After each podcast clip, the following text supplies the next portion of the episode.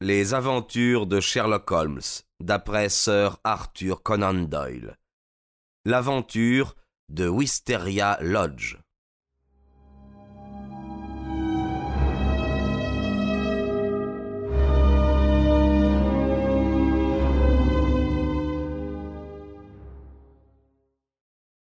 Avant le retour de l'inspecteur du Surrey, Holmes reçut une réponse à son télégramme. Il la lut et allait la ranger dans son carnet quand il vit la question que posait mon visage. Il me la rendit en riant. Nous naviguons dans les hautes eaux, me dit-il. Le télégramme mettait une liste de noms et d'adresses.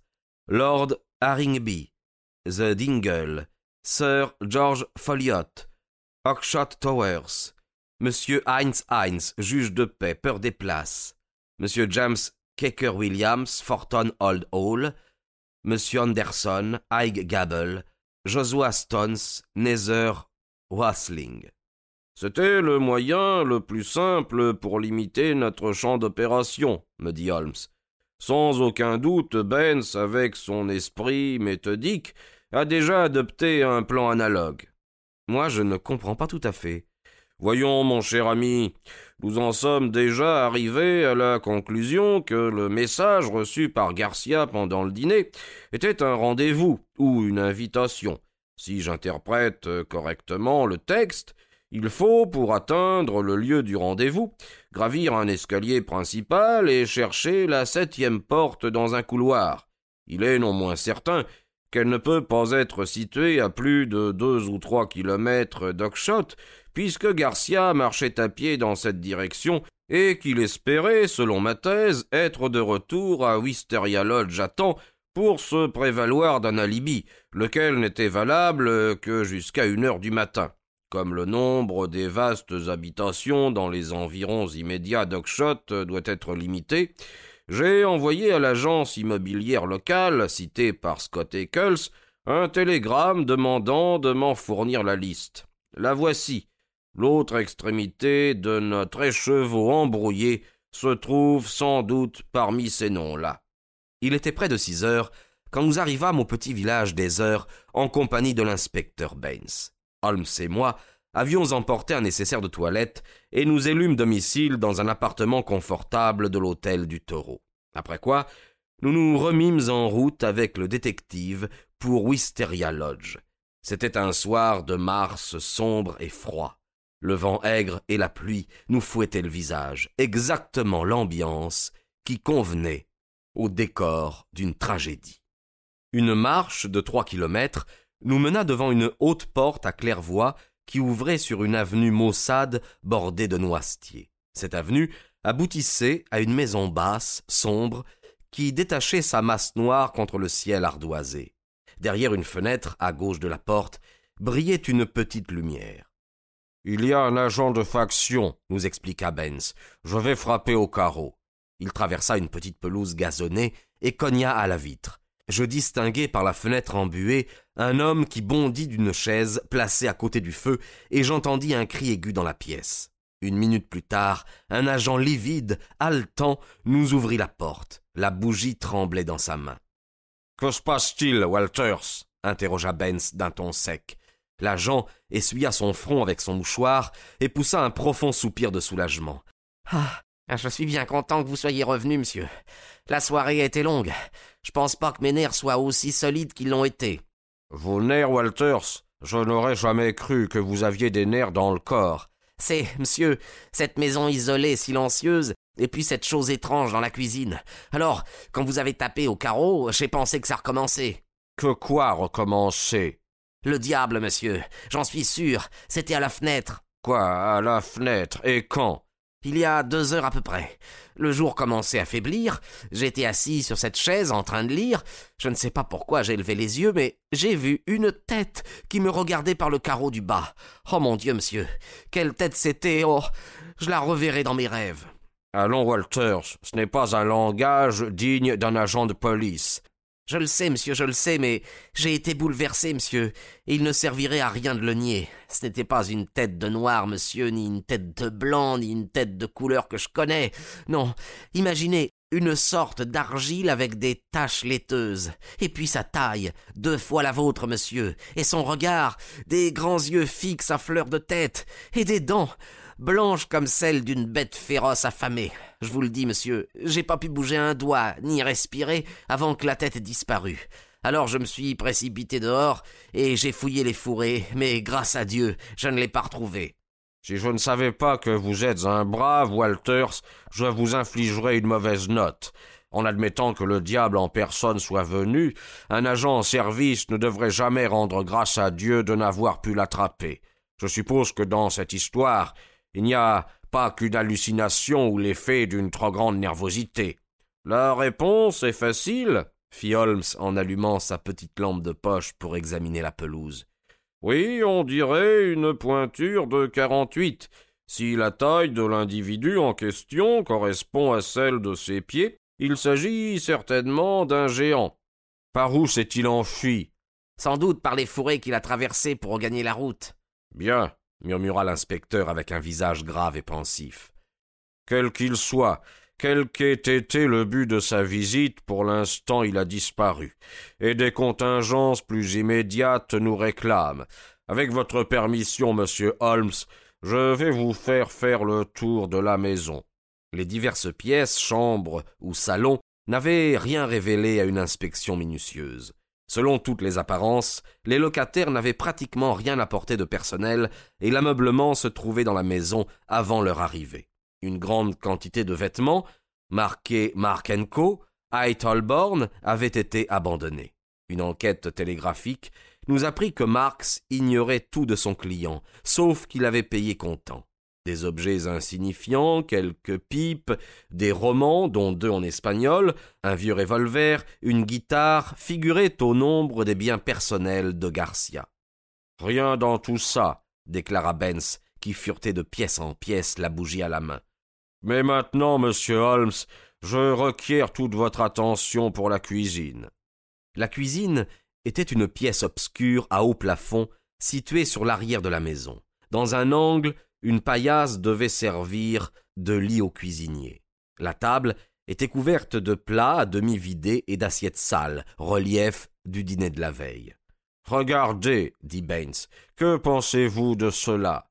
Il leva sa bougie pour éclairer un objet extraordinaire placé au fond du buffet. Un objet si ridé, si rétréci, si desséché qu'il était difficile de l'identifier. Tout ce que l'on pouvait en dire, c'était qu'il était noir et présentait l'aspect du cuir, et aussi qu'il ressemblait vaguement à une silhouette de nain. Au premier coup d'œil, je crus qu'il s'agissait d'un bébé noir momifié. Au deuxième, je pensais à un singe tout tordu par les ans. Au troisième, je ne savais plus si c'était un animal ou un être humain. Un double rang de coquillages blancs le saignait en son milieu. Très intéressant, vraiment très intéressant, fit Holmes en contemplant cette relique sinistre. Rien de plus? Sans dire un mot, Benz nous mena vers l'évier et l'éclaira. Les membres et le corps d'un grand oiseau blanc, mis sauvagement en pièces sans avoir été plumé, s'y étalait en désordre. Holmes désigna la barbe de la tête. Un coq blanc, dit-il. Tout à fait intéressant. L'affaire est décidément très curieuse. Mais M. Benz ménageait ses effets. Il alla chercher sous l'évier un seau en zinc qui contenait du sang. Puis il prit sur la table une écuelle où étaient entassés de petits morceaux d'eau calcinée. On a tué et brûlé quelque chose. Nous avons tout sorti du feu. Le docteur qui est venu ce matin nous a dit qu'il ne s'agissait pas de débris humains. Holmes sourit et se frotta les mains. Mes compliments, inspecteur. Vous voici chargé d'une affaire aussi particulière qu'instructive. Si je puis m'exprimer ainsi sans vous offenser, vos qualités me semblent supérieures aux occasions qui vous permettent de les déployer. Les petits yeux de l'inspecteur Baines papillotèrent de plaisir. Vous avez raison, monsieur Holmes. En province, on s'encroute. Une affaire de cette taille me donne une chance. J'espère que je la saisirai. Quelle est votre idée sur ces eaux Un agneau, probablement, ou un chevreau? Et le coq blanc? Bizarre, monsieur Baines, très bizarre. Je devrais même dire exceptionnel. N'est-ce pas, monsieur? Cette maison a dû être habitée par de drôles de gens qui avaient de drôles de. L'un de ses habitants est mort. Ses compagnons l'ont-ils suivi et assassiné? Dans ce cas, nous devrions les capturer, car tous les ports sont alertés. Mais mon point de vue est différent. Oui, monsieur, j'ai une autre opinion. Une opinion opposée? Une opinion qui va me guider, monsieur Holmes. C'est à moi seul que je la dois, et je vais m'employer à la vérifier. Votre réputation est établie, la mienne est à établir. Je serais heureux de pouvoir dire plus tard que j'ai résolu le problème sans votre concours. Holmes rit avec bonne humeur. Très bien, inspecteur, très bien. Suivez votre voie, je suivrai la mienne. Mes résultats seront toujours à votre service pour le cas où vous voudriez me consulter.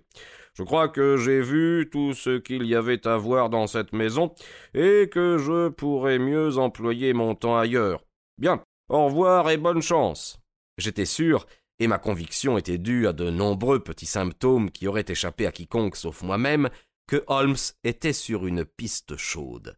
Un observateur de hasard n'aurait pas remarqué que son attitude s'était légèrement départie de son impassibilité, et son ardeur, soudain concentrée, une lueur plus intense dans ses yeux clairs, des gestes plus dégagés, m'assuraient que le gibier était levé. Selon son habitude, il demeura bouche cousue, et je ne fis rien pour l'arracher à son mutisme. C'était déjà bien beau que je puisse partager sa chasse et apporter ma modeste contribution à la capture finale. Je n'avais pas à le distraire par des interruptions futiles. Chaque chose viendrait en son temps. J'attendis donc, mais avec une déception croissante, j'attendis en vain. Les jours se succédaient, et mon ami ne prenait aucune initiative.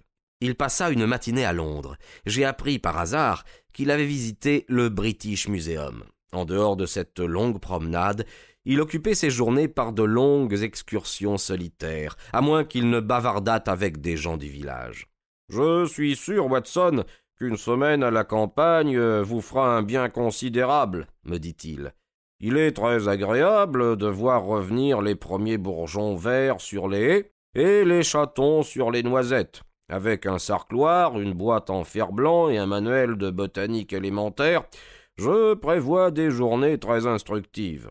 Il s'était procuré cet équipement, mais le soir venu, il ne rapportait que de rares échantillons de plantes.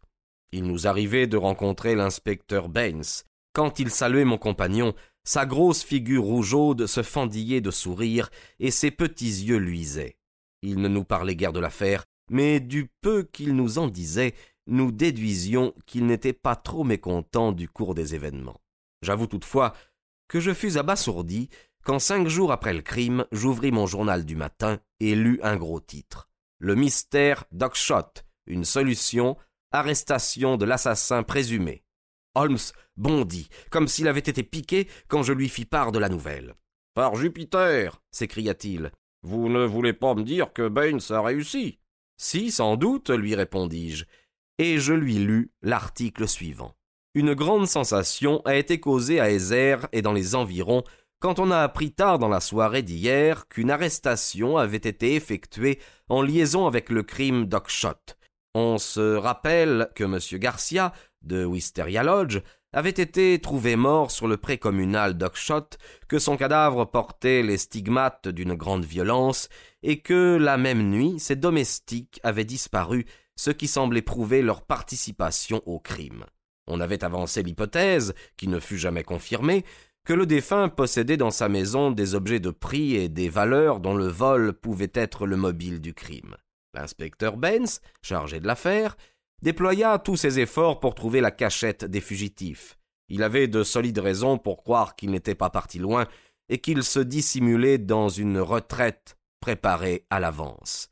Dès le début, on pensait bien qu'il serait aisément identifié, car le cuisinier, d'après le témoignage de quelques commerçants qui l'avaient aperçu par la fenêtre, avait le physique tout à fait singulier d'un mulâtre énorme et hideux, avec un visage jaunâtre et un type africain prononcé. L'homme avait été vu après le crime, il avait été reconnu et poursuivi le soir même par l'agent Walters, quand il avait eu l'audace de revenir rôder autour de Wisteria Lodge. L'inspecteur Benz, considérant que cette audace était inspirée par quelque dessein précis et qu'il se livrerait sans doute à une nouvelle tentative, avait retiré la garde de la maison, mais tendu une embuscade dans les fourrés. L'homme tomba dans le piège. Il fut capturé la nuit dernière, après une lutte au cours de laquelle l'agent Downing fut cruellement mordu par ce sauvage. Nous croyons savoir que lorsque le prisonnier sera traduit devant les juges, la police sollicitera un renvoi et que de grands développements suivront probablement cette capture. Il faut absolument que nous voyions Benz tout de suite, s'exclama Holmes en prenant son chapeau. Nous avons juste le temps de l'attraper chez lui.